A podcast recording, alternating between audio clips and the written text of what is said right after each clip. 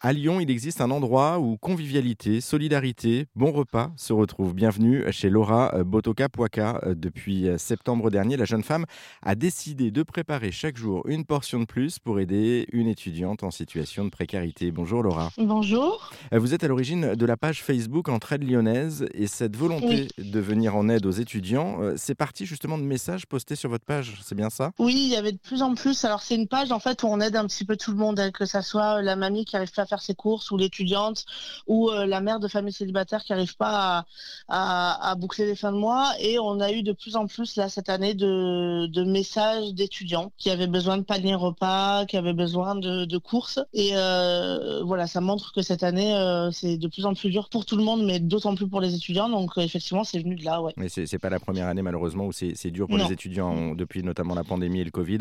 les choses, on, le rappelle, ne, ne s'arrangent pas forcément pour, pour cette tranche d'âge, en tout cas pour cette, cette partie de la population. Euh, euh, justement, euh, côté cuisine, parce que vous, vous êtes quand même dans la cuisine à la base, pourquoi est-ce que vous êtes lancé dans la cuisine et, pourquoi est-ce que vous partagez justement vos, repas avec les étudiants? Alors, moi, j'ai toujours été passionnée de façon par la cuisine. Je cuisine énormément pour ma famille.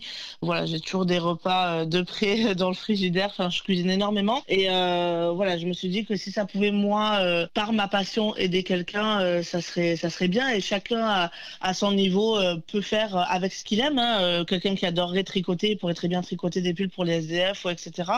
Euh, voilà, ça, ça partait de moi ce que j'aime faire pour pas moi me pénaliser, j'ai envie de dire, dans mon quotidien pour les autres. quoi. Donc moi, c'était vraiment la cuisine. Et du coup, côté cuisine, vous, vous faites quoi comme type de cuisine? Qu'est-ce que vous proposez? Tout, un peu tout. Euh, j'aime tout. J'adore, j'adore faire des repas qui sont euh, un peu cuisine du monde. J'aime tout. J'aime tout dans la cuisine.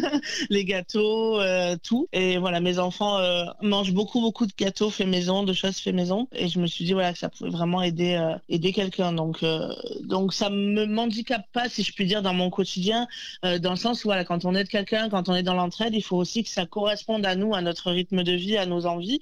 Donc moi, comme je cuisine beaucoup pour ma famille, faire un cake ou deux cakes, ça change pas grand-chose à mon emploi du temps. Faut pas que ce soit une contrainte finalement, faut que ce soit quelque chose de, positif. Ouais. Quand on est dans l'entraide, c'est ça. Une, petite question quand même, parce que du coup, sur cette question de, la cuisine, la cuisine c'est aussi du mmh. partage, c'est ça à la base, parce qu'il y a aussi la convivialité, il y a tout ça. Il n'y a pas que le fait de manger finalement qui est important. Tout à fait. Bah, justement, avec la, la, personne avec qui je partage mes repas là, euh, il y a euh, tout un côté de convivialité à côté. C'est-à-dire que euh, quand elle vient récupérer ses repas, c'est pas sur le pas de la porte. On boit le café, on discute, on se raconte notre journée, nos problèmes respectifs. Et, et, voilà, ça permet aussi vraiment un échange et un accompagnement. C'est pas juste donner des repas.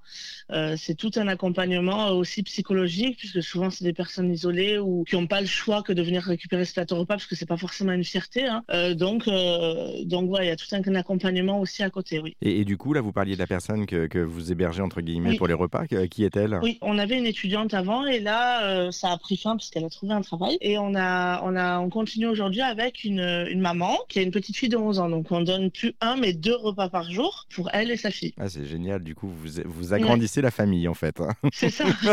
c'est ça. On cuisine encore plus.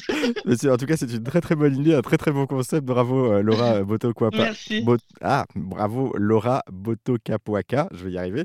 Euh, merci beaucoup pour cet échange. Et puis, euh, si vous souhaitez vous aussi, qui nous écoutez, vous engager aux côtés de Laura ou pas d'ailleurs, hein, vous pouvez vous engager pour lutter contre la précarité et partager votre repas. Pour la contacter Laura, avoir une idée un petit peu de comment ça se passe, comment on organise, comment on met tout ça en place, eh bien on vous a mis tous les liens pour la joindre sur, en ligne sur notre site internet erzen.fr. Merci Laura. Merci à vous.